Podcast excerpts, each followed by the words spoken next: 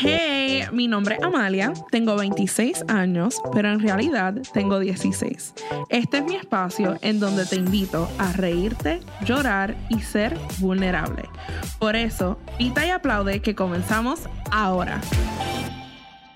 So, este, nada, pues, ok, la razón por la cual yo quería empezar este podcast es porque yo escucho muchos podcasts, pero no he escuchado algo que se pueda relacionar directamente con la edad que nosotros tenemos.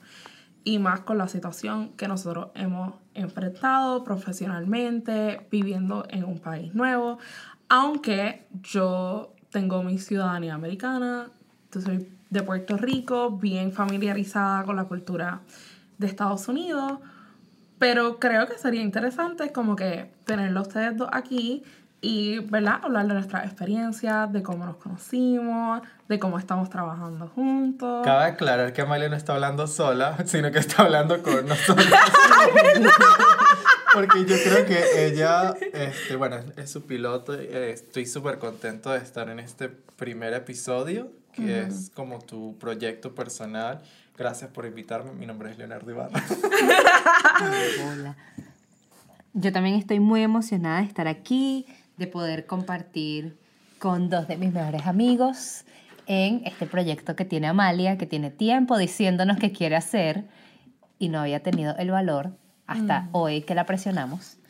Eh, mi nombre es Mari Carmen Gamargo, la mejor amiga en el mundo de Amalia. Y si ustedes quieren que nosotros estemos con Amalia como invitado siempre, pues también nos pueden decir en los comentarios. Déjenlo en los comentarios abajo. Pero Amalia, el micrófono es tuyo. Bueno, nada, pues Mari, voy a empezar contigo porque actually yo conozco a Mari Carmen mucho antes de conocer a Leo. So, Mari, ¿nos puedes contar cómo fue que nosotras nos conocimos? Bueno, no sé, no recuerdo exactamente el momento en el que nos conocimos, pero sí tengo un recuerdo muy vivido del momento en el que, bueno, yo conocí a Amalia a través de su hermano. Tiene un hermano menor, este, al que conocí hace unos años con el que estuve muy cerca y en un momento, en un momento me llega una notificación en Instagram de que esta muchacha me empieza a seguir. Y cuando yo veo el, el apellido, era el mismo apellido de este muchacho. Y me acuerdo que le pregunté, mira, ¿tú tienes una hermana? Sí, ¿cómo se llama? Amalia. Ay, ¿por qué me sigue en Instagram? Ah, no, es que quiere yo le decir hablé que de ti. Ya conocía, ya que conocía a su hermano, Eli, ¿le puedo decir el nombre, verdad? Ok. Elías, saliste para la calle. Pero que la relación era bien de cerca porque ya la hermana te estaba escribiendo. Sí, sí, éramos muy cercanos. Era muy cercana. Éramos muy cercanos. Era novio. No, era novio. no era mi no- novio. No era novio. Él no te puede novio. aclarar eso porque él ya lo ha dicho varias veces que no era mi novio. No era novio. Pero no, vamos. pero éramos amiguitos y bueno, este le habló de mí a, a su hermana y me empezó a seguir en Instagram bien, bien random. Este, una vez que esto pasa, uno- varios meses después, yo creo que te habrá pasado como un año, que Amalia ya estaba acá en, en Carolina del Norte y re- creo que los, los habré invitado a salir y me dijo, voy a ir con mi hermana y yo, vente. Y desde entonces, no, bueno, compañeras de rumbas, de tragos, de trabajo, no, no hemos parado, no hemos parado desde entonces. Ok, y Leo, ¿cómo fue que yo te conocí a ti?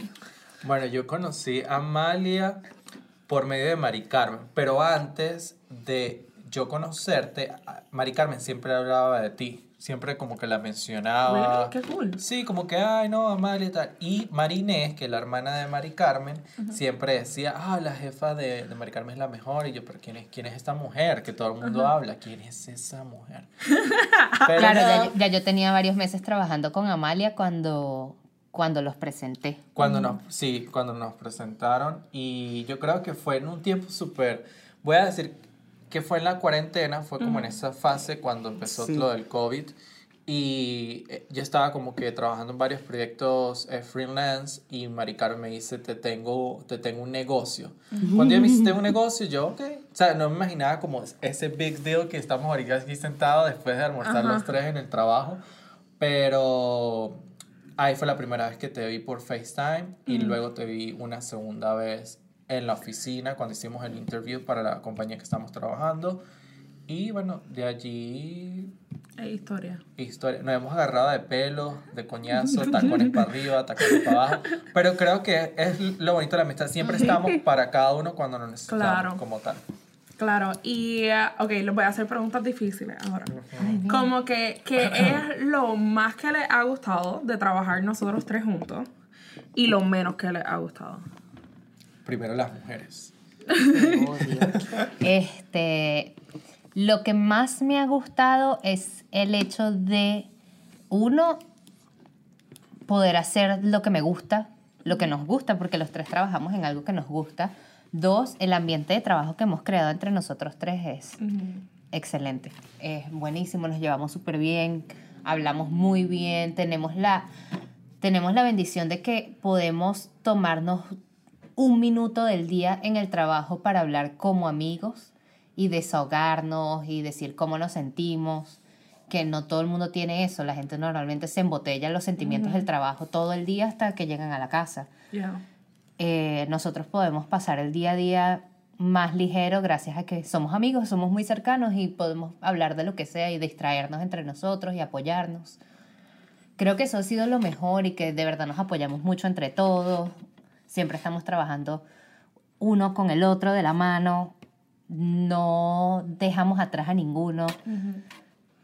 Que esas son cosas que uno no consigue en, en cualquier trabajo ni en cualquier ambiente laboral. Lo que menos me ha gustado. mm, Ay, Cristo. Ay. Son los niños. Ok. bueno, estamos grabando desde las instalaciones en Raleigh. Estamos en Raleigh, Carolina del Norte, para los que escuchan el, el podcast. Vale, yo tomé el micrófono como si fuera mi podcast. Por si acaso, Leo tiene un podcast super pro. Él, honestamente, es el artista del grupo. Él definitivamente me está súper guiando y siendo un ángel guardián en esta experiencia. So, nada, lo que sí, estamos basados en Raleigh. Este, ahora mismo estamos en unas oficinas temporeras, cosa que pasó de la nada. Y al lado de nosotros, justo al lado, hay un cuido de niños. Y los niños, para los que me están escuchando de Puerto Rico, juegan un, dos, tres pescado. Y se tiran contra la pared. ¿Ustedes saben lo que es un, dos, tres pescado? No. Ok, so, un, vamos, a ver, vamos a ver cómo yo explico esto. Ok, un, dos, tres pescado es alguien está en contra de la pared con, con su espalda hacia los otros niños, right? So, como si estuviesen jugando como escondite. Y él dice, un, dos, tres pescado, cuando se viran, los niños tienen que correr hacia él. Y entonces, como que él va donde los nenes, como que la persona que está ahí, ah, como que... Como el de. El juego del el pollito, pollito no sé qué. Pero le tienen que pegar algo. Le tienen que. No, No. como que, o como que tienen que hacerle muecas o cosas como que para que se rían y se muevan y tienen que virar para atrás. El primero Oh. que llegue a tocarle la espalda al que está virado de espalda gana. Y Eso, eso, eso tiene un nombre en Venezuela, pero no me acuerdo cómo. Lepe. eh, eh, no, es pollito. no, es pollito algo, pollito algo. Si alguien de Venezuela está escuchando esto y sabe de lo que estoy hablando, por favor, díganme cómo se llama Déjenlo en los comentarios. Escriban, mándenme un DM, mis redes sociales son Mari Carmen Camargo. Bueno, mis redes sociales, Leonardo Ibarra A, me pueden seguir en Instagram, OnlyFans. ¿Cuáles son tus redes sociales? Mis redes sociales es amalia.mrivera.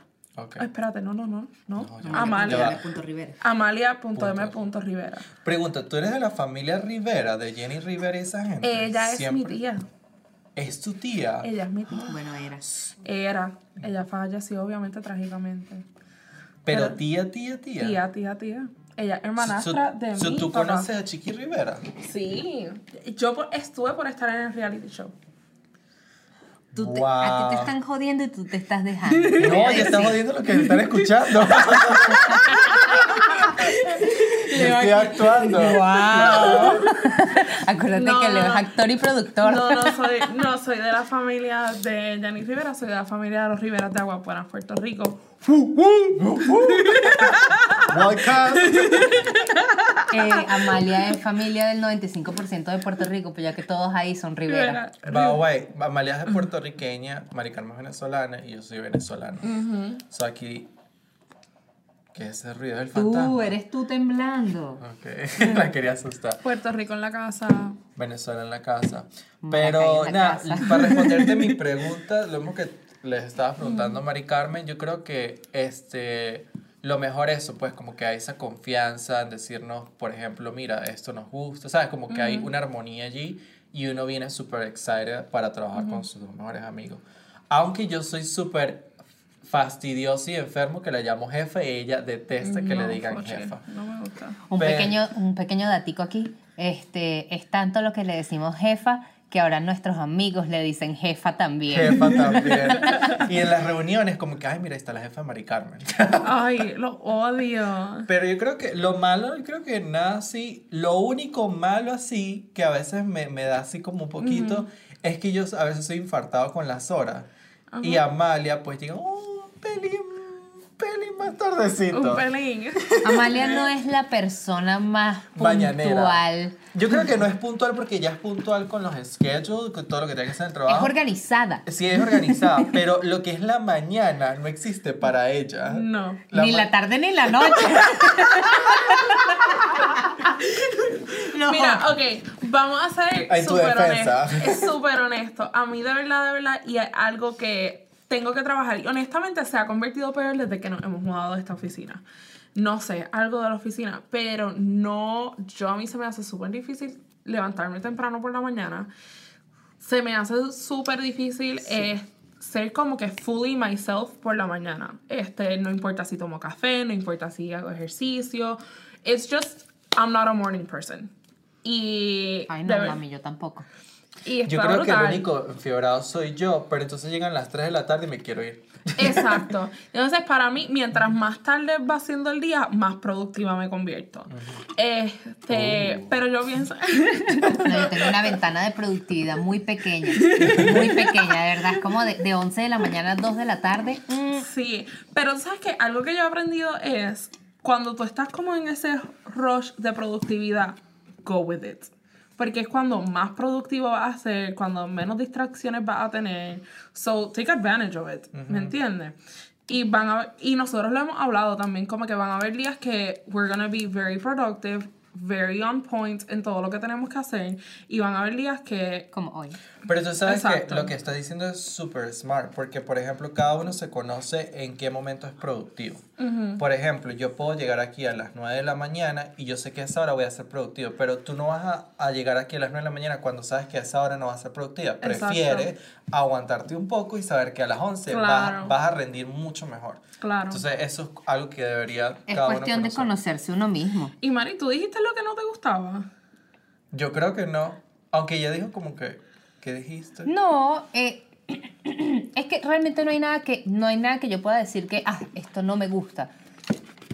Nosotros y yo creo que los tres estamos de acuerdo en que mientras que nuestro equipo de trabajo es excelente, pues como en toda compañía y en todo trabajo y en toda la vida, siempre hay gente que no hace el trabajo muy ameno. Claro. Y yo creo que nuestros problemas son 100% externos de otros equipos de trabajo, Sí. otras personas que trabajan acá que nos hacen el trabajo un poco pesado. Sin embargo, vuelvo a lo mismo, nuestro equipo de trabajo es muy productivo en que sabemos cómo trabajar entre los tres, entonces siempre resolvemos, siempre salimos adelante, no dejamos que ningún problemita nos, nos abrume y nos dañe el día y nos pare la semana, siempre seguimos adelante, entonces realmente más bien son, no es algo que no me gusta, sino que son retos que uno tiene Claro.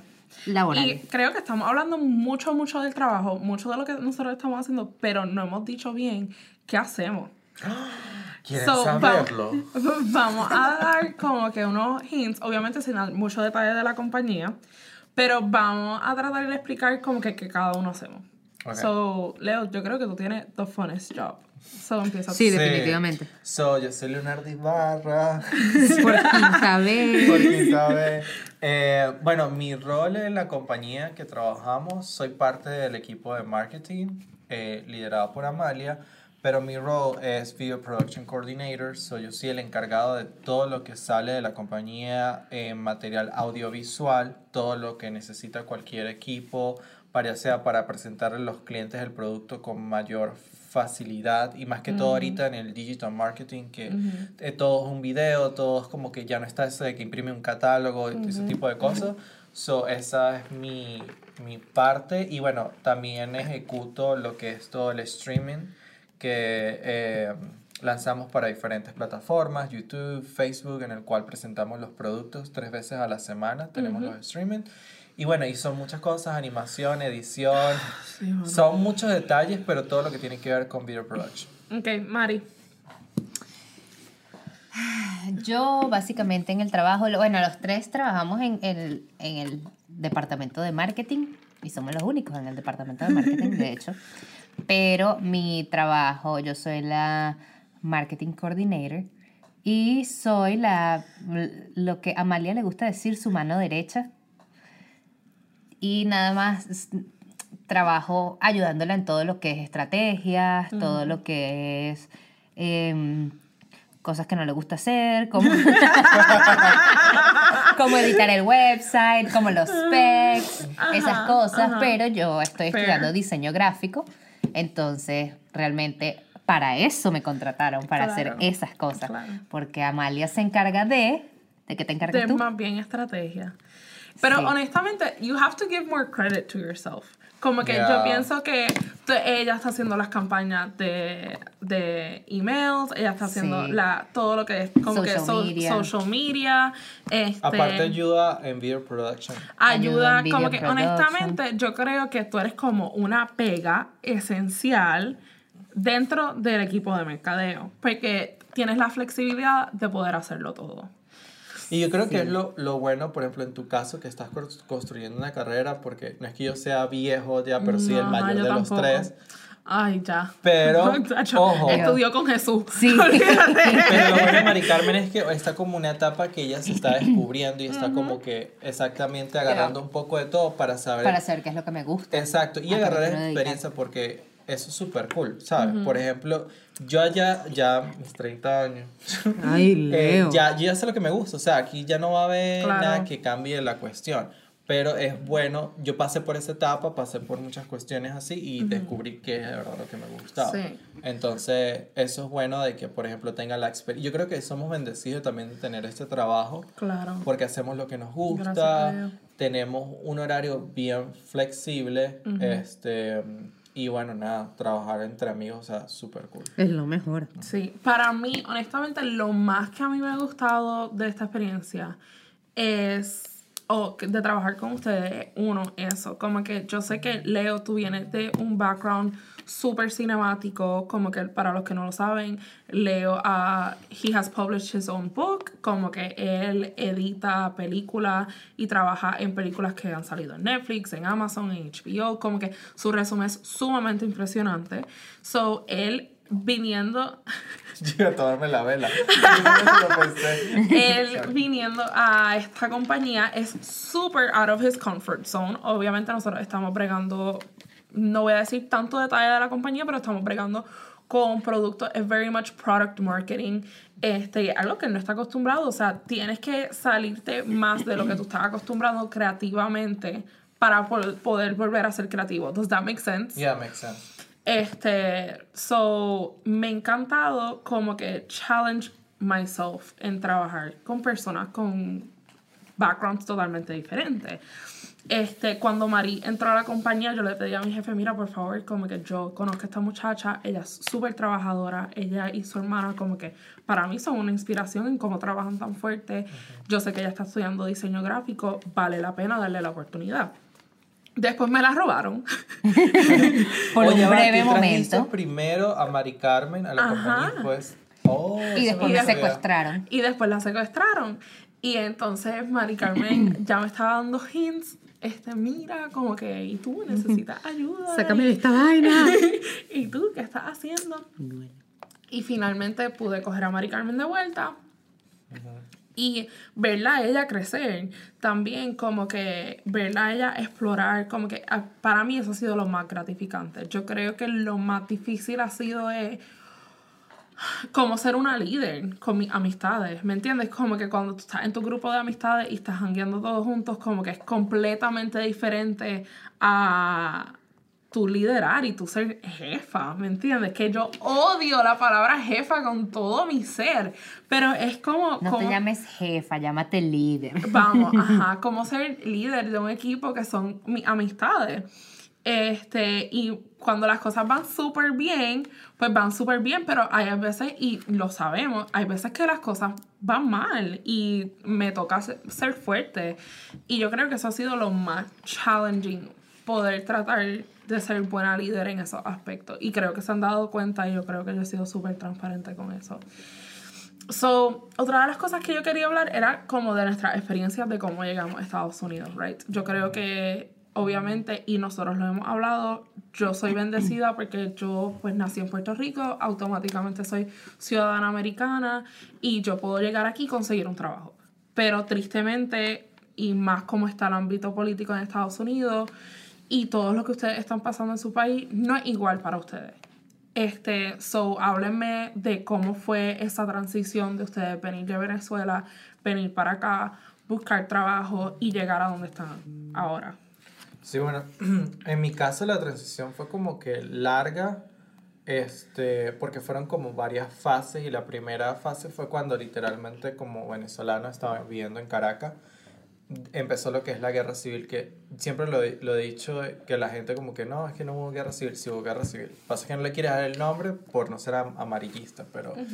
eh, y ahí es donde yo dije, oye, ya, o salgo de este país o termino muerto en la calle, como muchos de los jóvenes venezolanos que lamentablemente les pasó así. Entonces, recuerdo haber llamado a mamá una vez y decirle, mira, me tengo que ir al país porque había plena guerra en las calles, los estudiantes se daban con la Guardia Nacional, whatever. Y no sé cómo llegué aquí en el sentido de que un día me dijeron, mira, este, me dejaron un, me acuerdo, un Skype, un, un mensaje en Skype, como que mira, somos este, la Universidad Fuso University y necesitamos hablar contigo. Y yo, ¿y esta gente de dónde es? ¿sabes? Luego hice un research y vi que literalmente era la universidad más Top. top, top, de film. Y fue así como que, ya va, ¿cómo así? So, alguien anónimamente aplicó por mí y yo no me enteré quién fue. Yo creo que fue algo del canal donde yo trabajaba para ese momento, que era Venevisión y Vale TV. Y pasó así, pero yo no supe cómo llegué. Y esa misma universidad hizo el papeleo de mi visa de estudiante en menos de tres meses. Wow. O sea, yo no, sufrí, yo no sufrí con, con el visado, Ajá. sino fue, o sea, así.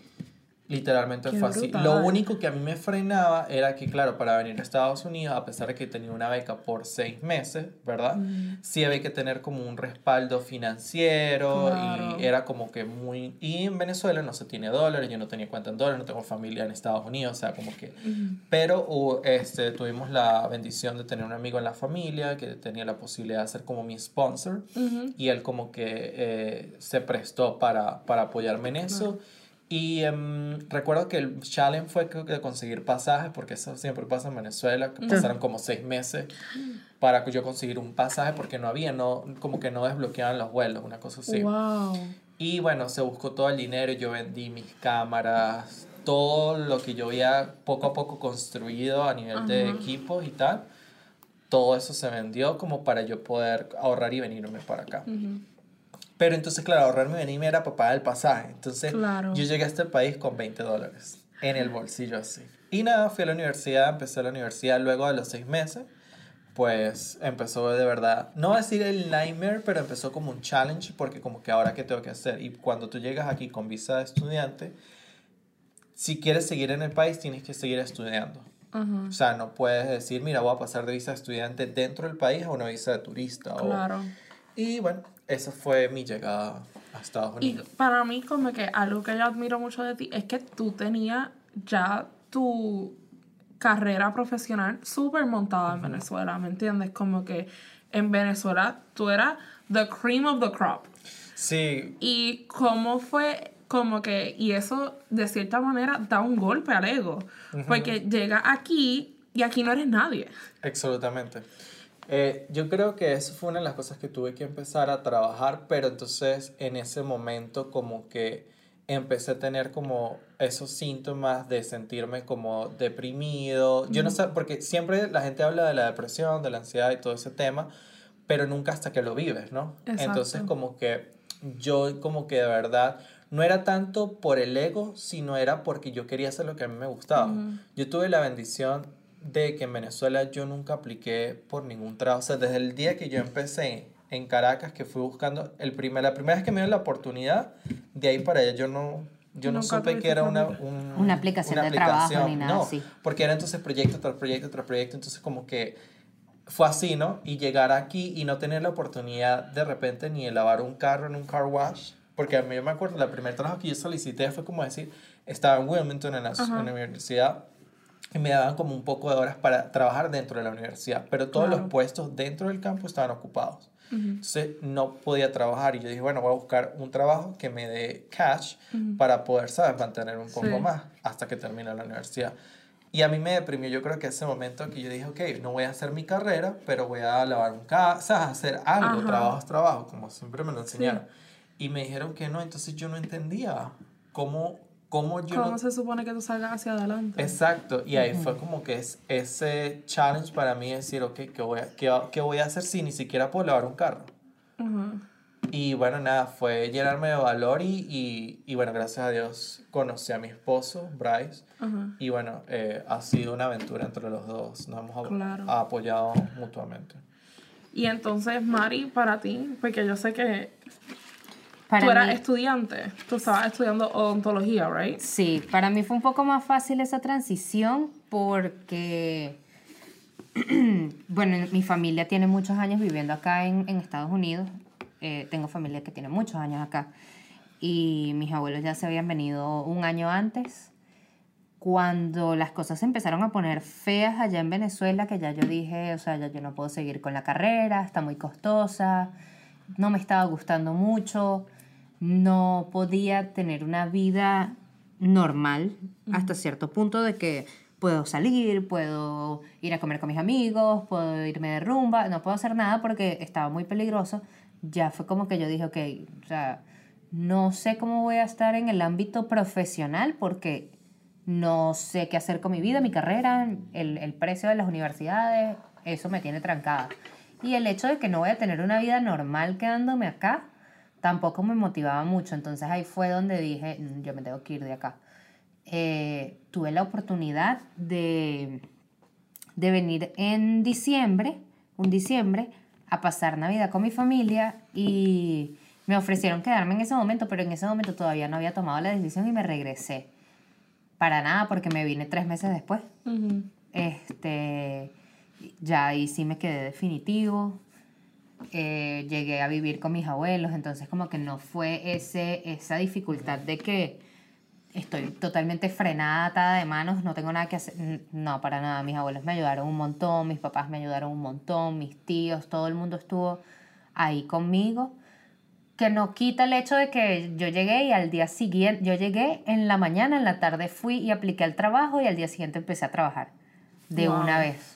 ¿Cuál fue tu primer trabajo? Mi Cancún. Oh, mi Cancún. Que by the way, ahí conocí a Mari Carmen. Ahí nos Que, by conocimos, the way, yo. acabamos de terminar eh, de almorzar mi Cancún, así que mi Cancún, si quiere auspiciar el próximo, el próximo podcast, súper bien. Por ahora esto no está patrocinado, mi Cancún todavía no nos está pagando. Claro. La comida es muy buena, vayan y coman ahí para que ellos tengan el dinero para pagarnos, por favor. Sí, el chori dip, el choripollo de Ojo, y cualquier otra empresa que Claro, quiera, nosotros eh, estamos con- a. No nos limitamos.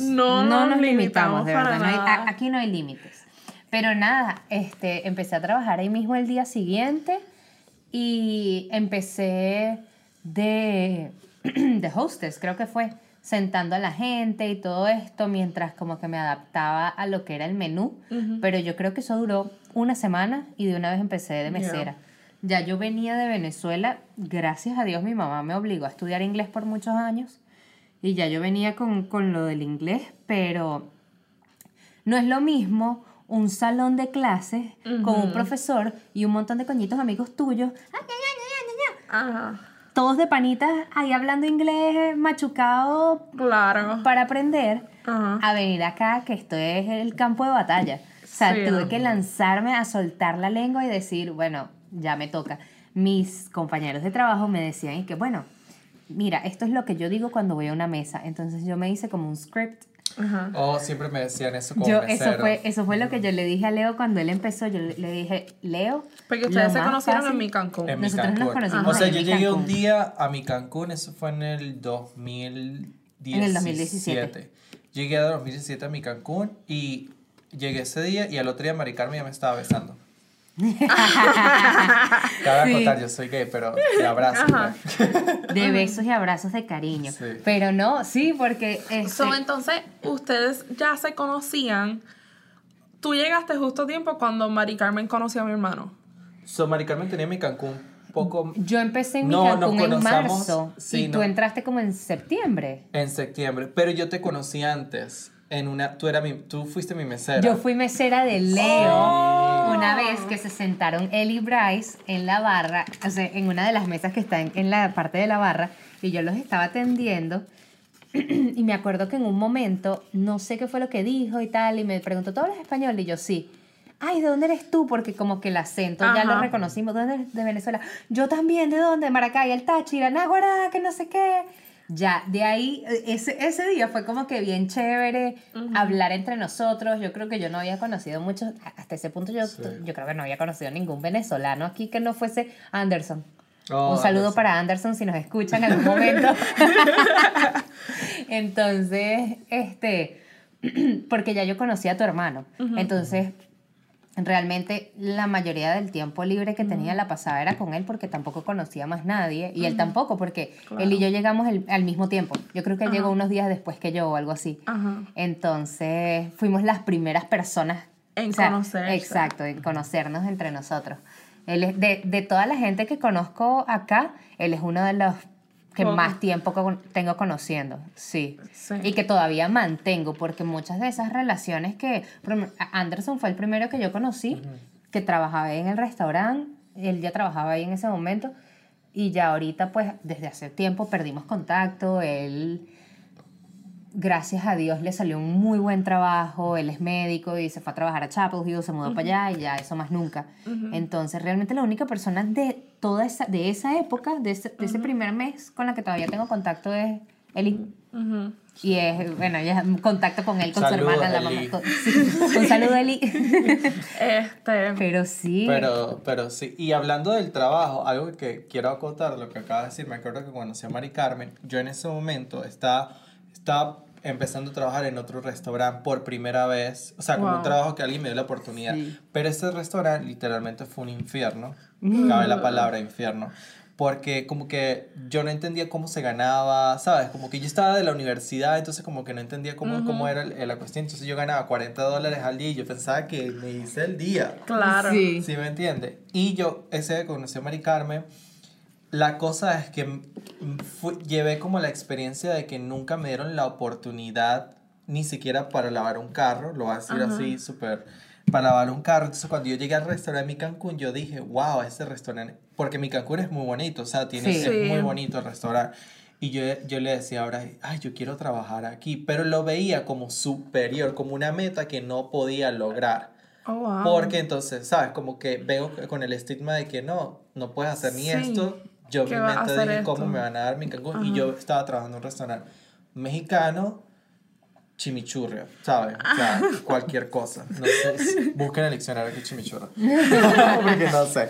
Pero era un, ¿sabes? Como cualquier restaurante mexicano, whatever. X, yo sufría muchísimo ahí, pero yo nunca, nunca me metí en la cabeza de aplicar en mi Cancún porque lo veía superior. Y yo veía, por ejemplo, a Es todos los miedo. meseros, el Es el miedo, miedo. vestidos así bonitos y tal. Ángel, ¿te acuerdas? Ángel? Ah, sí. vestido todos bonitos, hasta que un día fue tanto la presión del otro trabajo que yo le dije a Abraham, "Ay, yo- porque vivo al, al lado de mi Cancún, Ajá. voy a cruzar y voy a aplicar. Claro. Y apliqué y me acuerdo que apenas tenía dos meses en el otro restaurante, mi inglés estaba pff, mal, mal, mal, mal, y me aprendí el script como tal. Pero me acuerdo que Pa- Pancho, el manager de ese tiempo, me dice a mí, ok, este, ¿y qué experiencia tienes? Yo, sí, experiencia, sí, toda la, toda la vida. Yo, yo, yo, he Yo he sido mesero toda Toda mi vida. vida. ¿Y desde que inglés? nací. ¿Y tu inglés? Perfecto. Perfect, sí. Perfectly. sí. You know, like, como que yo, yo le tuve que mentir, pero era una cosa... Fake it till you make it. Sí, porque Ajá. era una cosa que tenía el trauma, no sé si yo quedé traumado con el car wash, pero que literalmente nun- nunca entendí eso y él me dijo, vente el lunes. Y desde ese día, mira, no me puedo quejar. Que Leo llegó y, mira, este es el nuevo, el nuevo empleado, no sé qué, Leonardo, es un paisano tuyo, me acuerdo que me dice Pancho. Es un paisano tuyo, mire, que él viene también de yo no sé dónde, ta, ta, ta, ta. Y entonces nos presentó, ahí ayudé bastante a Leo. Me entrenó en el bar. Yo, yo lo entrené muchísimo porque siempre, a mí, desde que llegué a este país, como que me di cuenta de que uno siempre tiene que buscar a alguien que pueda ayudarlo. Amén. Y tiene que, ¿sabes? Si encuentras a esa persona que está dispuesta a estar contigo a través de todo tu proceso, es algo que valoro mucho. Entonces yo, por lo menos Arturo, que fue el que me entrenó a mí, yo a él lo aprecio muchísimo porque él estuvo pegado a mí hasta que yo me volví una de las mejores meseras. Y en lo que Leo entró, yo dije, me lo voy a agarrar bajo mi ala. Y yo, Leo, ven acá, no sé qué, así se usa la computadora, este es el script que vas a usar, estas son las mesas, estos son los números, mira el menú, esto es lo que te tienes que aprender, no te mortifiques con eso. O sea, lo agarré totalmente bajo mi ala. El pobrecito no sabía ni hacer un trago en el bar. No, yo Y yo, no te preocupes, los jueves yo haciéndote todos los mojitos, eso era un desastre entre los dos, pero poco a poco salimos adelante hasta que literalmente los dos estábamos en el top del restaurante. Nosotros manejamos el restaurante. Nosotros manejábamos el restaurante, por decirlo así. O sea, ya era cosa de que el manager, mira, me voy toda la tarde y nos dejaba su tarjeta de manager. O sea, nosotros podíamos hacer descuentos, podíamos regalar comida si nos daba la gana, pero era la confianza que nos tenían de que trabajábamos tan bien y trabajamos también juntos que nos dejaron correr, Lo dejaron cual volar. me trae a la otra parte del por qué yo los contraté a ustedes, ¿verdad? Y yo creo que tan pronto yo entrevisté a Leo, te lo dije a ti, y después cuando Leo tuvo su primer día, le dije por qué lo contraté. Obviamente Leo tiene un resumen, es intimidante. Como que yo se lo enseñé a mi jefe y yo le dije, por favor, no se lo enseñes a nuestro parent company, se lo van a querer robar sí. no le enseña el resumen. Como que él. Me acuerdo Este- que Dog estaba como que de verdad este tipo quiere trabajar acá, o sea, en se- aquí con nosotros. Exacto. Y sí, sí. Y él está seguro. Y tú sabes que, tú creo que me lo dijiste como que, ok, mira, va a pasar esto, pero de una vez te digo que el jefe ve como que, me llamaste después de, de la visita, me dijiste, el jefe ve como que estás, creo que se llama overqualified. Ajá. Y yo me acuerdo que le dije ahora, también me van a rebotar del car wash y de A aquí, o sea, que- yo no a lo que entendía. voy, y a lo que voy. So, yo estudié aquí, en North Carolina. Este, viví en, en, en Francia, donde se decía la otra parte de, de la maestría, y me fui a Puerto Rico. Como que yo, yo no quería vivir en Estados Unidos. Yo estaba determinada a que yo iba a montar mi carrera en Puerto Rico y yo me quería quedar allá. Las cosas en Puerto Rico estaban malas. Obviamente no es una comparable con lo que está pasando en Venezuela, pero las cosas están malas. Hay, no, no es perfecto, pero para mí yo decía, yo voy a ser parte de la juventud que va a sacar a Puerto Rico hacia adelante. Todo el mundo, todo el mundo me dijo, no vayas a Puerto Rico, no te vayas para allá. Y yo que sí. Y mis papás, no te vayas para allá, quédate con tu mamá, puedes conseguir. Yo que no quiero. Ese nacionalismo que uno no quiere dejar su país. No quiero. Rápido después conseguí una, un trabajo en, en la industria de la moda con una compañía que me estaba pagando súper bien. Este, conseguí, me mudé a mi primer apartamento, un apartamento espectacular, tenía mi perrito, este, sabes, como que la vida me prometía todo. ¿Qué pasa? Como un mes y medio después de yo tener mi apartamento que lo estábamos hablando, llegué al famoso huracán María. María. Este, y todo se fue a ajuste. Este, no perdí el trabajo, eh, no podía pagar el apartamento, you name it. It was horrible. Este, Pasó todo. y decidí mudarme a Boston. Wow. Cuando me mudo a Boston, me voy. Yo trabajé por un tiempo en retail. No me gustaba. No me gustaba trabajar en tiendas. Como que sí, es un trabajo cool, pero para los que han trabajado en tiendas, saben que posiblemente uno de los trabajos más horribles que tú puedas tener. Este, porque te exigen mucho, exigen mucho físicamente, mentalmente, y la gente verdaderamente takes complete advantage of you. Pero lo primero que llegué, a, literalmente llegué en noviembre y lo único que tú puedes conseguir en noviembre y diciembre rápido es un trabajo en tienda. So me convertí gerente de una tienda, no me gustaba, pero eso era lo que había. Y más en una ciudad tan cara como Boston, o sea, you take whatever you can get. Venía con la experiencia de maestría, so yo dije, pues, a lo que yo estoy en este trabajo de esta tienda, pues empiezo a solicitar este trabajo. Y hay una, una mueblería online bien famosa, no voy a mencionar el nombre, este, que tiene una super tienda online, todo el mundo compra sus muebles ahí. Y su base, sus headquarters eran en Boston. Y yo dije, yo quiero trabajar ahí. Porque yo veía mucha gente de mi Claro. edad, había mucha diversidad, como que era una compañía que prometía, y yo, yo voy a solicitar. Yo creo que yo solicité a trabajo en esa empresa y fui a entrevistas hasta el final en esa empresa como nueve veces. No estoy exagerando Wow. como nueve veces. No me quitaba. Como que ya el guardia de, de la recepción me conocía. Wow. El A guardia decía, "Ay, ojalá la dejen. ya, pobrecita. Ay, Pobrecita esta El guardia muchacha. llegaba a su casa y le decía a, a su esposa Josefina, ay, prende una velita que esta muchacha va todos los días para allá.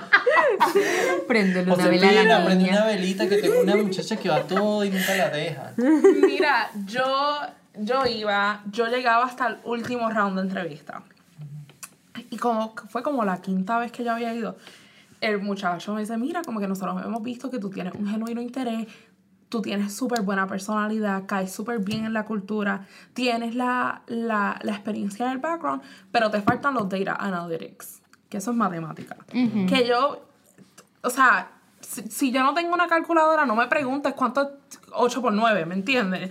No va a pasar, no va a pasar, ¿me entiendes? Yo no, puedo, yo no puedo sacar el porcentaje de un carajo, no puedo hacer fracciones. Yo sé que mis fracción. ¿Me entiendes? Como que no. A mí las cuando se te matemáticas. parte un hueso. Mira, hasta el sol de hoy, mami me sienta en la mesa de- del, del, del comedor y me dice, ¿cuánto es, el, la- ¿cuánto es el porcentaje de tal número? Y yo, mamá, no me preguntes, como que no va a pasar. ¿Me Ya te entiendes? digo. Exacto. Infinito. Ella sin el teléfono y yo, pues no pasa, ¿me entiendes? So yo voy, me firmo unas clases para coger Data Analytics. Mientras estoy en el trabajo, voy a las clases de Data Analytics por la noche, termino el curso y voy.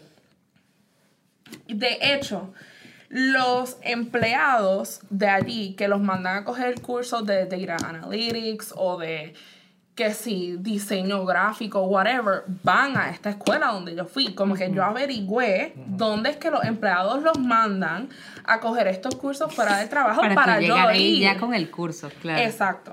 Voy con todo el curso. Paso más o menos, obviamente no sé excelente matemática, pero paso más o menos. Son cuatro rounds de entrevista. Wow. Siempre llegaba al cuarto. Y al final, nunca, nada, cero. Wow. Como que no me cogieron. Cuando después, yo pues, en LinkedIn y varios de estos, pues tú vas averiguando quién te está cogiendo el rol. ¿Me entiendes? Que, Claro. esa, que esa otra persona tenía que yo no tenía. ¿Cómo yo puedo mejorar? Y siempre era pues que alguien que estudió pues en MIT, pero tenía menos experiencia que tú.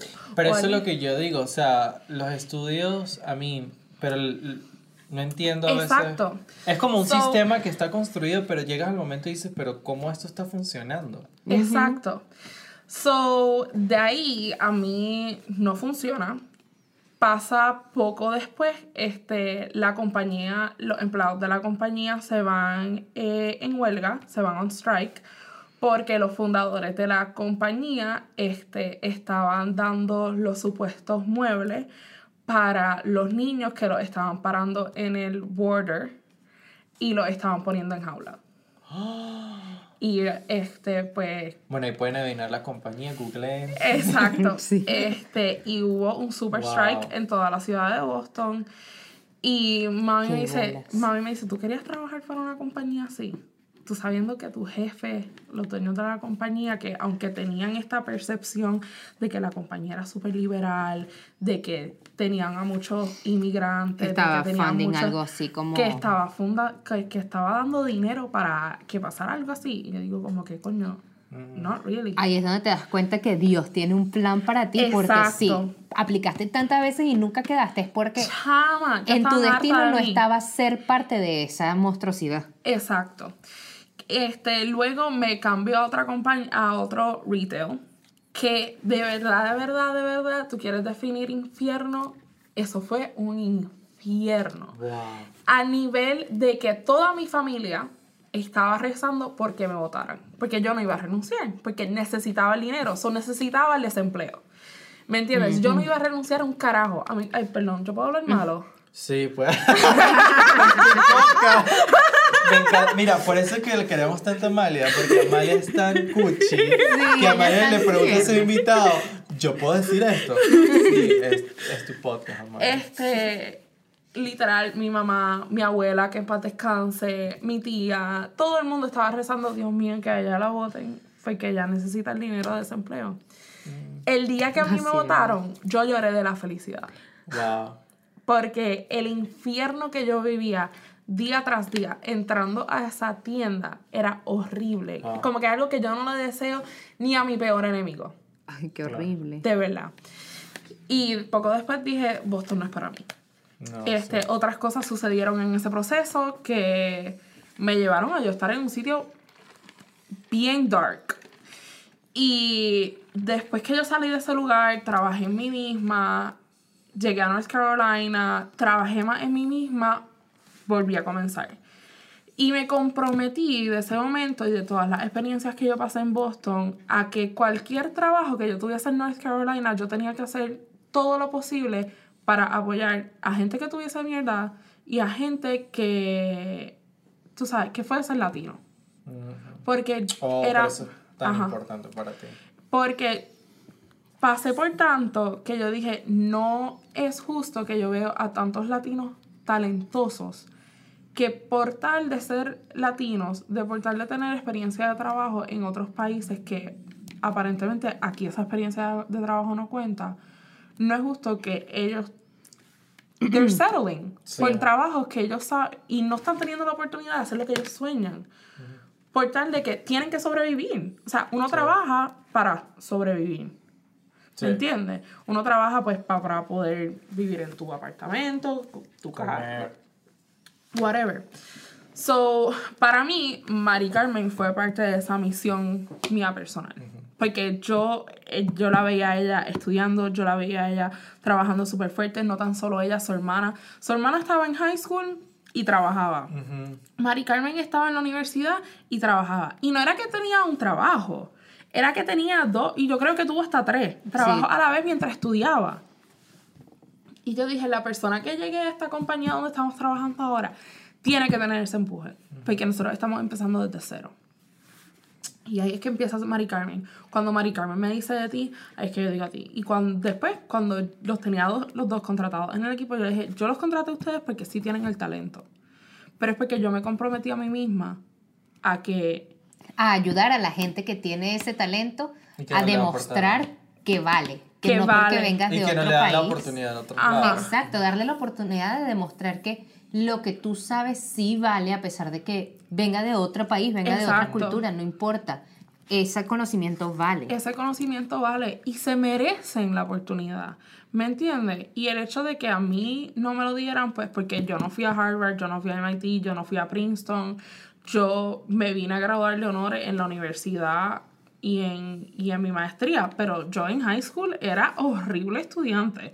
¿Me entiendes? Raspa cum laude, o sea, era una cosa, ¿me entiendes? Que de hecho en mi graduación en high school este, mencionaban la gente con honores y yo, por el mero hecho de joder, me paraba en medio de la grabación con todo lo que tenían honores porque un carajo que va a tener honores yo. ¿Me entiendes? Y mi mejor amiga, que si está escuchando esto, Lulu, súper, lo cual lo dudo.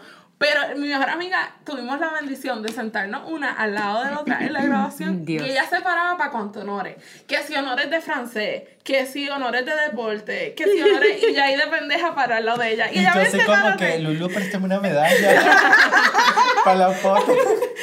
¿Me entiendes? Sí. So, yo no fui esa estudiante en high school, pero aquí, pues, olvídate, si tú fuiste en tu bachillerato a Harvard, a MIT, a yo no sé dónde, pues al más que más que, pues super cool, entra a todos lados. Pero esa no fue mi experiencia. Sí. ¿Me entiendes? So, yo tuve que construir mi propia experiencia. De hecho, cuando yo entrevisté para este trabajo, yo estaba, de hecho, Mari Carmen trabajó en esa oficina.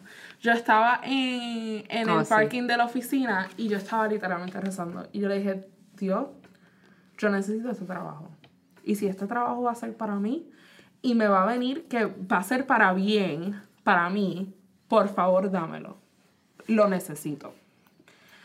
Me entrevisté con nuestro patrón, este, loquito desde siempre. Y me dijo, ah, yo estoy entrevistando a otra gente, pero te aviso, como que tú eres una súper buena candidata, bla, bla, bla. Al otro día me llamaron, mira, ¿cuánto quieres? Te podemos ofrecer hasta esto. Y Amalia, tres mangos. tres Starbucks. Este, te podemos ofrecer hasta esto, pero tú eres la primera empleada de la compañía. Si te interesa, esto es lo más que te podemos dar. Y te digo que era una mierda. Y yo dije, para el carajo, me chupo la mierda, ¿me entiendes? Me la Dámelo. chupo. Dámelo, lo quiero. Mi primer día, yo fui, olvídate. Ustedes saben, cuando yo me quiero vestir bien, Sí. Olvídate. Kim Kardashian y yo, nada, yo algo más, ¿me entiendes? Totalmente. Yo fui con mi super suit, con de esto. Tipo Sara. Una cosa espectacular. Y mi jefe, bueno, sí, ponte a cortar cable. Ahí y a setear las No computadoras. way. Las computadoras están en caja, hay que sacar las cajas, seteate los cuatro escritorios, eh, ponte a cortar cable para conectar el Oh, era internet. entonces el patrón y tú Yo. no, no había más nadie. No había más nadie. Vino a llegar una. Yo, a mí me contrataron en agosto. En noviembre llega Joel. Y entonces después fuimos yo y Joel hasta que vino este Pablo. Pablo. Pablo. Esto está- aquí estamos usando nombres códigos. Llega Pablo y después de rápido después de Pablo, yo sugerí a Mari Carmen, me robaron a Mari Carmen Por un breve momento, por, un breve, momento. momento. y así sucesivamente. Yo logré escapar de las manos de mi opresor. De Pablo. De Pablo. Chamo, yo, eso me costó bastante. Esa es otra. Esa es otra que es un buen ejemplo para todo el mundo. Cuando uno quiere algo, uno tiene que joderse, hasta que lo consigue. Porque yo odiaba ese trabajo, lo detestaba. Yo decía, yo prefiero Que volver a eso ser era lo que a mí mesera. me preocupaba, porque me acuerdo que yo iba a la casa de Mari Carmen y ella- la cara que tenía deprimida, bueno. Lo o odiaba, sea, de paso trabajaba. película. Lo cual yo no entiendo porque como que yo que te traje el trabajo. Gente, Mari Carmen no me dijo nada. Mari Carmen no me, di, no me decía nada. Y yo más o menos como que le escribí un mensaje here and there, checking in, como que, hey Mari, ¿cómo te va? Y ella, olvídate, Villa y Castilla. Espectacular. Chama, buenísimo, me encanta mi trabajo, gracias. Resulta que lo que estaba era sufriendo. Entonces, claro, cuando Mari Carmen me llama y me dice, mira, te tengo un negocio, yo no sabía la transición de Mari Carmen del departamento a Ajá. apartamento. Sí, no, Entonces, yo no. imagínate lo que yo tenía en la cabeza. Y aparte me dice, no, mi jefa ya está en FaceTime. Y yo tratando de poner cara como de contento. Bueno, sí, dime, este, no sé. Pero mi cabeza sí. era lo que Mari Carmen decía, no, no, no, este trabajo no lo puedo, no puedo, me voy dando loca. Una ladilla. Y yo decía, Es pero... que era terrible, lo que pasa es que a mí me contrataron. Mi problema fue, y la razón por la que yo nunca dije nada, fue porque cuando yo empe cuando me entrevistó Pablo, Ujú. ay, casi se me sale el nombre. Cuando me entrevistó Pablo, este señor me dice como que, no, mira, que no te vamos a contratar en mercadeo porque ya contratamos a otra muchacha que habla, que habla mandarín y no sé qué. Y entonces el jefe quiere, la quiere a ella porque ella habla mandarín. Este, entonces. Y Mari Carmen. Y yo, y que señor, yo de vaina le hablo inglés. De vaina. Te pelo las mandarinas. Sí, pero- te peló las mandarinas, pero el mandarín no te lo hablo, papi. No, no, no. Entonces yo dije como que bueno, honestamente necesitaba bastante el trabajo porque ya estaba empezando lo del COVID, está empezandito el COVID. Sí, porque tú llegaste a... Yo creo que la entrevistamos a finales de febrero y ya a mediados de marzo estabas trabajando con nosotros. Sí, y yo duré dos o tres semanas en la oficina y ya me mandaron para la casa por el Ajá. COVID. O sea, yo em- De hecho, empecé yo me había ido de la oficina, me había puesto en self-quarantine porque no me estaba sintiendo bien. Sí. Gracias a Dios no fue que me había dado el COVID. Y el día que yo iba a regresar a la oficina para estar con Mari Carmen, Te el, dijeron que patrón, no. el patrón decidió, mira, todo el mundo para sus casas. Sí. Wow. Entonces no, nunca tuve la oportunidad, al principio no tuve la oportunidad de trabajar con Amalia, no tuve la oportunidad de estar cerca de ella. De paso al principio yo estaba como que súper dedicada a probar que yo podía subir en- dentro de la compañía, como que yo estaba, yo tenía en, en mi, en mi cabeza que yo iba a demostrar que iba a poner todo el trabajo para llegar a una posición mejor. Porque te lo juro por Dios que nadie, nadie, y si te dicen esto están mintiendo, nadie se quiere quedar en telemarketing, esa vaina es mentira, eso Sí, es horrible, horrible. Horrible. Entonces es un trabajo muy deprimente. Y mi depresión es, no caí en depresión gracias a Dios, pero mi estrés en ese momento era que es este tipo de trabajos donde no ves resultados donde tú lo que haces es estar sentado ahí todo el día haciendo llamadas, haciendo llamadas, haciendo llamadas. De 100 llamadas que haces al día, 10 te contestan, 5 son números incorrectos, los otros 5, uno y medio están interesados y los demás te dicen que no quieren nada contigo. Entonces es un trabajo donde estás todo el, todo el día escuchando a, gente decirte no, no, no, no, no. Y es como que, entonces, ¿para qué estoy aquí yo? O sea, ¿para qué me Sí. contrataron? ¿Pa- para yo llevarme todo este problema. Era horrible, además de que las pocas veces que alguien me llegó a decir, mira, sí, sí quiero trabajar con ustedes, sí quiero esto. Mm, El que era mi jefe de ese departamento, yo le enviaba toda la información y como que esa información se desaparecía, ¿sabes? Nunca Se sigue escuché nada. desapareciendo. Se sigue desapareciendo. Nunca escuché nada, entonces fue como que... ¿Quién te entrevistó a ti? Eh, primero, mi primera entrevista fueron La Amalia, la- pero personal. ah, sí, personal, Amalia y, y el patrón. De hecho, Es más, bueno, di lo que vas a decir. de pero hecho, yo le escribí a. Mari Carmen por Instagram. Yo creo que yo te mandé un DM. Y yo le digo a Mari Carmen por Instagram, mira, ¿cómo está? No habíamos hablado hace tiempo. Este, no habíamos rumbeado hace tiempo, no habíamos salido. De hecho, como Es que, que... después de que su hermano pide- se consiguió una novia, me cambió por la novia de mi hermano. Acotar. Te voy a Este- contar que a mí me abandonaron. Dios mío, nos va a caer chinche. Ya Nos va a va caer chinche. Nos va a caer chinche. No, pero este. De hecho, Mari Carmen muchas veces me había invitado a salir. Y fue durante este periodo que yo como que estaba trabajando en mí misma, no estaba de esto. Sí. Y como que siempre le decía, sí, sí, sí, sí, sí. Al final como que, mira, no llego o le pichaba las Uh, llamadas. Sí, muchas veces las- los invitaba a salir y llegaba, llegaba él y solo y yo, ¿dónde está Amalia? Ajá. No, no quiso venir, no, no quería salir, no, no sé qué. Y luego estaba Me yo, extraña porque mira. Marian dice siempre sí a Sí, cualquier... como que fue un momento en mi vida donde tenía que readjust. Y yo ahí presionando. Ajá. Mira, y- pregunta. So, ya que todos tuvimos la entrevista con el patrón o con como las Ajá. mismas cabezas, que en la entrevista siempre, bueno, a mí me hicieron una pregunta al final, siempre hay una pregunta que es como la pregunta de, de las misas, ¿no? Que te dicen al final, después de que hablaste y presentaste, como que, este, ¿qué tienes tú para aportar a la compañía o porque yo te tengo que dar el trabajo? Ajá. Ellos te hicieron a ti una pregunta así, A Mari Carmen. a Mari Carmen. Yo. ¿O cuál fue la pregunta que has tenido? Puede ser en este trabajo o Yo en creo otro que trabajo. Mari Carmen tuvo una pregunta similar. Similar. ¿Te acuerdas que respondiste? realmente mi, mi respuesta creo que fue la misma que daría en este momento y en cualquier otro trabajo. Yo, La paz mundial. la- primero, la paz mundial, buenas noches, Poliedro.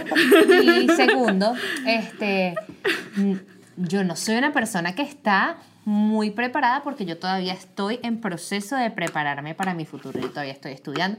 Honestamente, yo todavía estoy hasta decidiendo que quiero estudiar. Mari Carmen tiene Porque- 22 años. porque-. Sí. 24 el Oh, domingo. shit. Pero gracias, Leo, qué bello.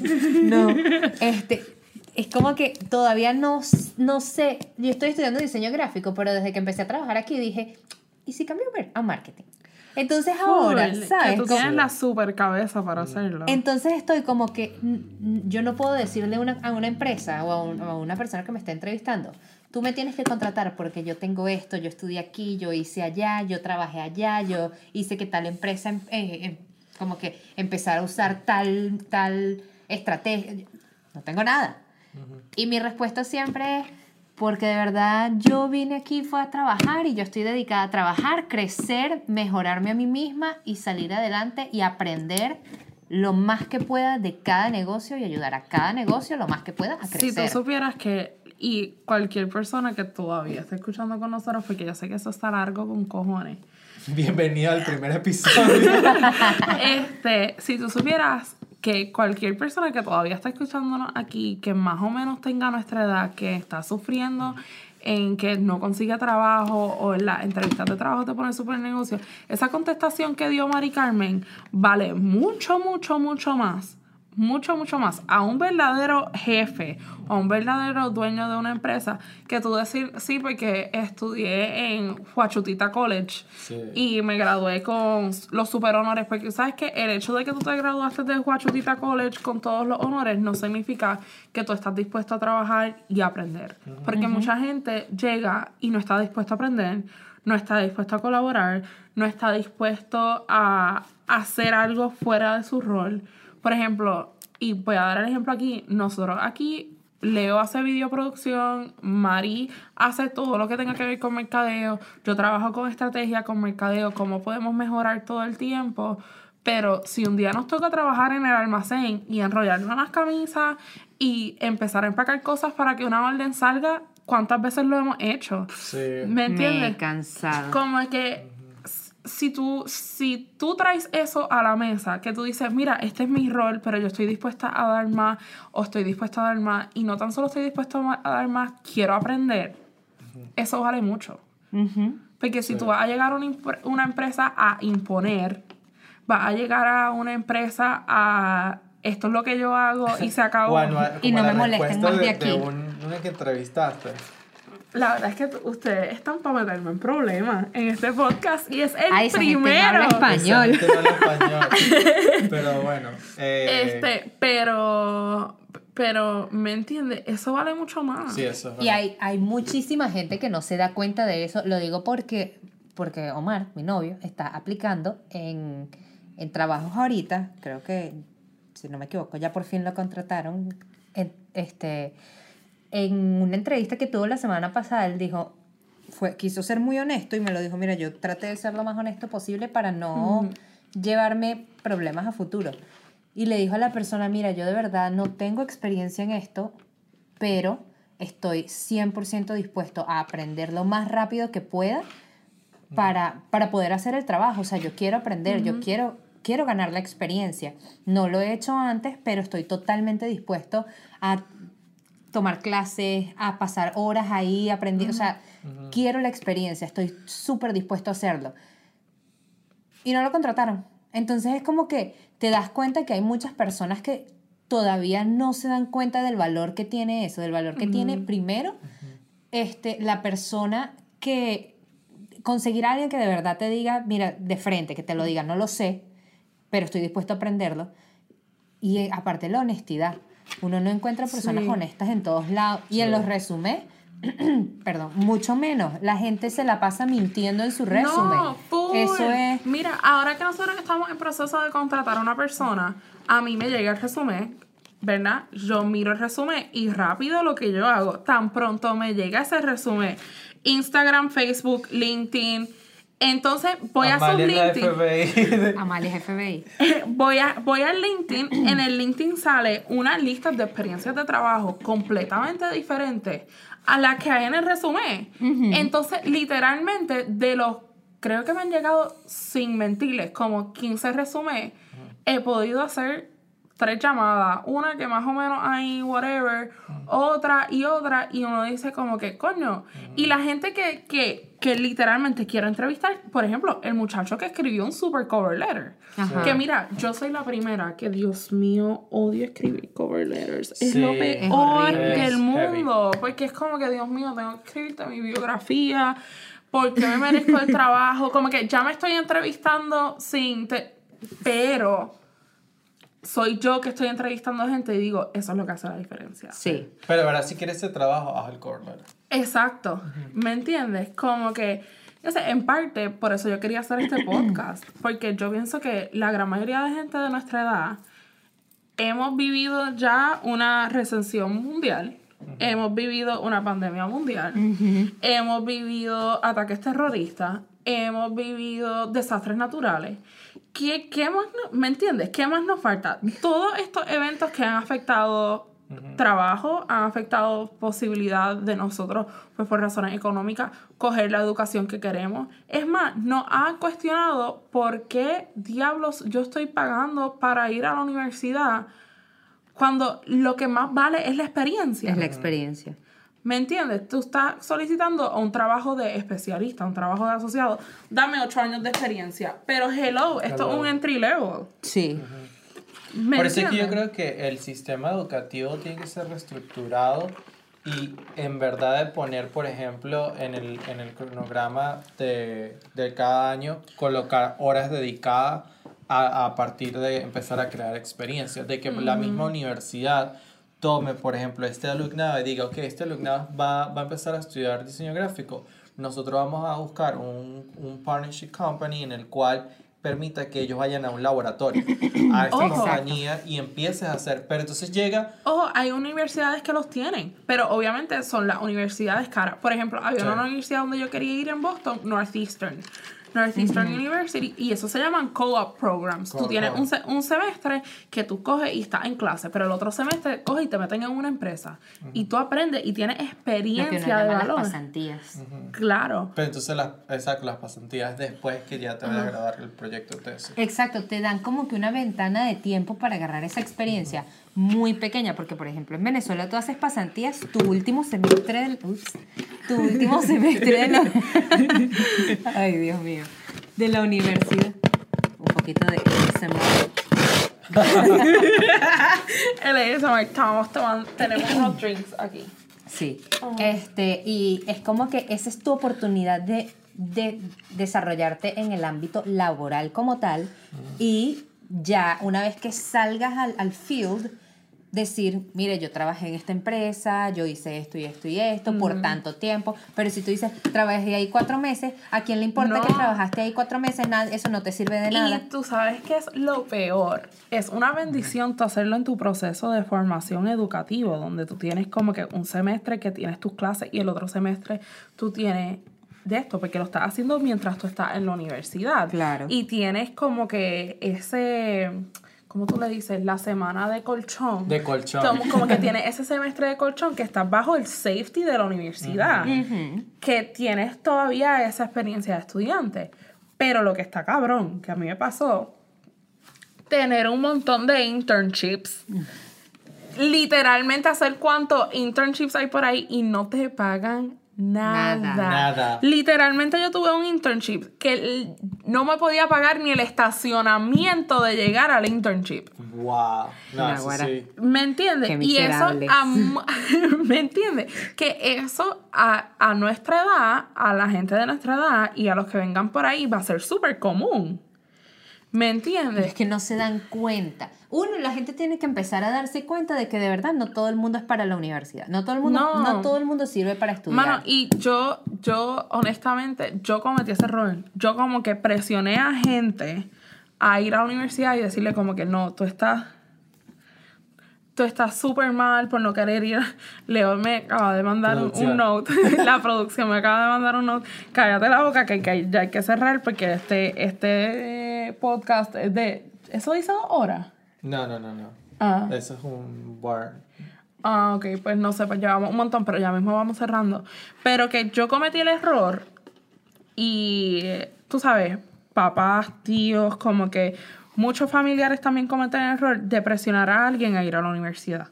A estudiar lo que ellos Sí. quieren que estudies. Y eso no tiene sentido. Y yo, yo, yo cometí ese error. Sí. de presionar a gente a ir a la universidad cuando no tenían que ir a la universidad. Porque uno, un gasto completamente innecesario. Y si tú, ese tiempo de tu estar en la universidad, tú puedes coger un curso, una certificación, un, un trabajo entrando, un entry level, donde tú puedas adquirir la experiencia de lo que tú quieres hacer, Sí. la experiencia vale más. Más. Y ojo, eso, esto más que todo por trabajos corporativos, porque sabemos en el área de la salud, bueno, sí. Exacto. Por ejemplo, si tú quieres ser, los años. claro, tú quieres ser ingeniero, tú quieres ser doctor, tú quieres ser abogado Sí. y verdaderamente eso es lo que tú quieres hacer, no estás pensando en el dinero. Eso es lo que tú quieres hacer. Pues tírate, ¿me entiendes? There's Estudia- no way around it. Exacto, there's no way around it. Estudia, pájate, hazlo. Te digo, si tú quieres estudiar mercadeo, como yo lo quiero hacer, o quieres estudiar web design, o quieres estudiar videoproducción, o quieres hacer algo así, busca do- quién te, quién te va a coger. A decir, mira, dile, sé honesto, sé vulnerable, quiero aprender, quiero entender cómo esto se hace. ¿Te molesta si unos días yo vengo a tu oficina o veo cómo tú haces el trabajo para yo aprender? poco a poco tú creando tu network de lo que tú vas a hacer y haciendo certificaciones. Mira, como que súper honorable mention a Mari Carmen. Ella cogió nosotros en el software que nosotros tenemos, que es muy bueno para manejar nuestra lista de clientes. Ella, yo, honestamente, yo la empujé y le dije que lo tenía que hacer. Pero, pe- pero, Sí. tuvo su certificación en email marketing con este software que es muy bueno, que Fortune fa- 500, 100 companies lo utilizan. Ey, pero ya volvemos a la misma. Yo no nací aprendida, yo no sabía de eso. Si no es porque Amalia me dice, no, no es porque me, no es que me presionó, no es nada más que me presionó hacerlo como que Lo algo. puse en el schedule del to-do del día, te recordé el día que lo tenías que hacer, chequeé durante el día que lo estuviese haciendo, entré a tu oficina varias veces. Esta es la verdad de trabajar con Amalia. para que vean lo que yo sufro. No, pero no solo eso, sino que esa es su manera de empujarme a, a, a ser mejor. No es que me está empujando a que, mira, tienes que hacerlo porque sí, porque el, el trabajo lo pide y ya. No, es, haz esto porque, y ella me lo dijo, me lo dijo muchas veces, esto en tu, en tu resumen, en tu, en tu perfil en LinkedIn, se va a ver muy bien. Sí. Entonces no es nada más para que lo apliques acá, es para el futuro, porque tú no sabes para dónde vas. Y ponte que yo nunca termine de estudiar y nunca me gradúe, pero hago 100 certificaciones Uh, sí. y tengo siete trabajos de mercadeo en, en buenas empresas alrededor del país. lo que- Puede Sí. venir alguien que se graduó de yo no sé qué, de Harvard. Pero y tal vez yo tengo más experiencia y van a decir, mira, me voy a ir contigo que tienes mejor experiencia que esta persona. Sí. Bueno. Pues en fin, antes que Leo le dé un infarto, este, well, este, thank you for coming to my TED Talk. este, nada, fue súper cool. Leo me encantó. So, gracias. por la Como- invitación. Ninguna invitación, literalmente estábamos Estamos en la oficina. ninguna, ninguna invitación, seamos honestos, como que ayer tuvimos un día bien fuerte de trabajo, acabamos de almorzar y Leo dijo, ¿sabes qué? Vamos a hacerlo ahora. Sí. Y nada, si lo hubiera pensado mucho, probablemente no lo hubiera hecho. So, gracias a Leo y a Mari Carmen por empujarme. Vamos a volver a hablar a ver cuándo es la próxima. Pero si te quedaste con nosotros hasta ahora, pues muchas gracias y hasta la próxima. Hasta la próxima. Hasta la próxima. Gracias. Bye. Hey, mi nombre es Amalia, tengo 26 años, pero en realidad tengo 16. Este es mi espacio en donde te invito a reírte, llorar y ser vulnerable. Por eso, pita y aplaude que comenzamos ahora.